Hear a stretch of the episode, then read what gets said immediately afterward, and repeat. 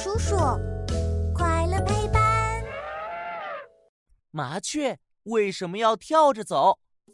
今天乐奇要当一个小教官，训练迪卡走正步。迪卡，迈开步子往前走，一、二、一，一、二、一。路过的小麻雀看见了，扑棱着翅膀，好奇的朝乐奇飞了过来。乐奇，我能和你们一起玩吗？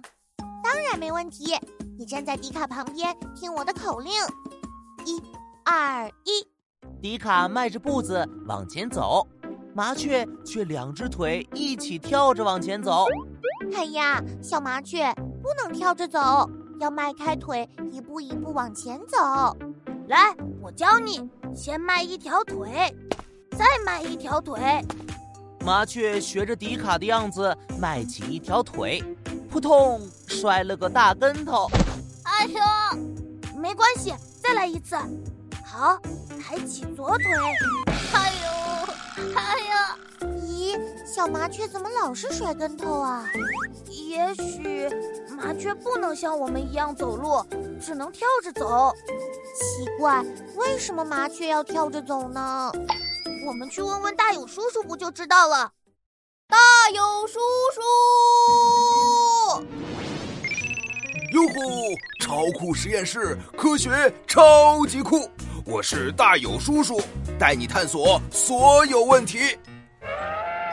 因为相对于圆滚滚的身体来说，麻雀的两条腿实在太纤细了，所以它们只用一条腿根本无法支撑起身体。只有用两条腿才能稳稳的站立，而且麻雀的爪子又小又细，如果只用一只爪子立在地面上，根本就站不稳。怪不得麻雀老是摔跟头呢。还有，我们往前迈步的时候，腿要向前伸直，但麻雀的腿部结构非常特殊，无法向前伸直，只能向后弯曲。这样的结构让它们不能往前行走。啊！麻雀真可怜，这也没什么。虽然麻雀不能一步一步的往前走，但往后弯曲的腿能给麻雀的身体一个向前的力量，让它们可以很轻松的跳起来。你们不觉得麻雀一跳一跳的往前走非常可爱吗？没错，可爱极了。问答时间。麻雀一跳一跳的走路，多可爱呀！小朋友想一想下面哪个动作是麻雀无法完成的呢？一金鸡独立二跳远。